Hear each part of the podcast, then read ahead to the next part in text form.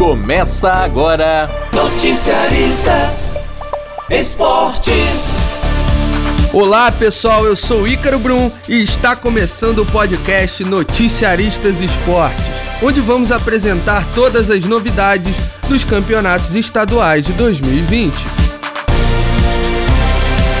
Noticiaristas Campeonato Carioca.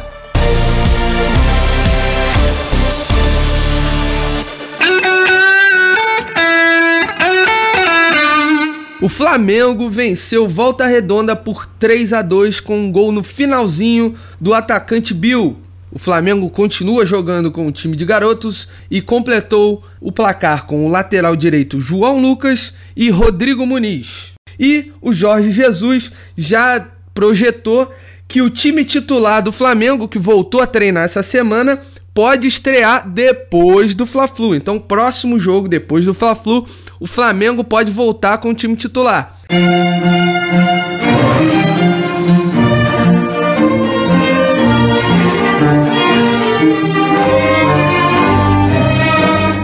Falando um pouco sobre o Vasco, que também venceu com um gol no finalzinho do Germancano, que foi contratado nesta temporada pelo Vasco. Vamos ver se ele vai continuar marcando gols e ser o artilheiro que o Vasco tanto espera.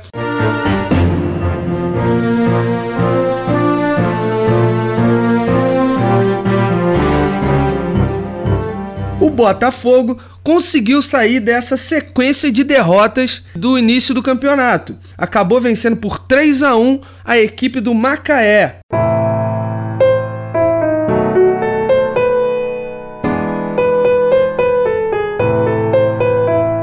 Mas eu não comentei ainda sobre Bangu 1, Fluminense 5.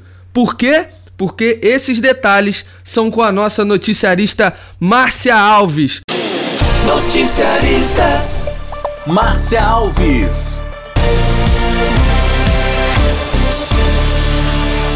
Olá, Ícaro, olá, ouvinte. Pela terceira rodada do Carioca, o Fluminense goleou o Bangu neste domingo pelo placar de 5 a 1 em Moça Bonita. Com esse resultado, o tricolor carioca manteve 100% de aproveitamento na Taça Guanabara. O Fluminense começou melhor o jogo envolvendo o Bangu. Após cobrança de escanteio, o zagueiro Lucas Claro desvia de cabeça e marca o primeiro gol logo aos 7 minutos. Aos 32 minutos, Digão fez pênalti em Otávio. Juliano cobrou e empatou para o Bangu. Cinco minutos depois, aos 37 minutos, Lucas Claro recebe um belo passe do lateral esquerdo Egídio e coloca o Fluminense novamente na frente do placar. Na segunda etapa, Iago Felipe fez o terceiro, Felipe Cardoso o quarto e o garoto Gabriel Capixaba, revelação de Xerém, que fez seu jogo de estreia, fechou a goleada.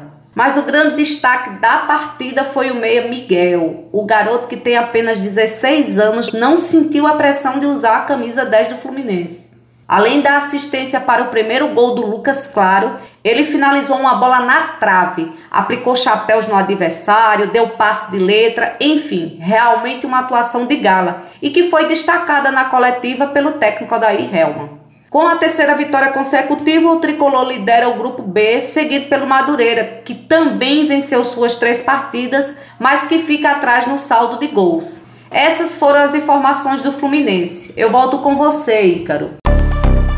O meu muito obrigado a Márcia Alves pelas informações do tricolor e vamos fechar aqui as informações do Campeonato Carioca. Eu informo que a próxima rodada começa nesta terça-feira com o jogo entre Boa Vista e o Madureira. Na quarta, a Portuguesa recebe o Macaé, o Bangu recebe o Volta Redonda e no Maracanã vai receber o clássico Fla-Flu, jogo que acontece às 8 e meia da noite.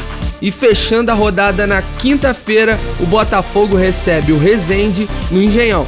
E o Vasco recebe a Cabo Friense em São Januário. E assim encerramos este primeiro Noticiaristas Esportes de 2020. Toda semana estaremos juntos em publicações. Portanto, um forte abraço para você e até semana que vem. Você ouviu Noticiaristas Esportes.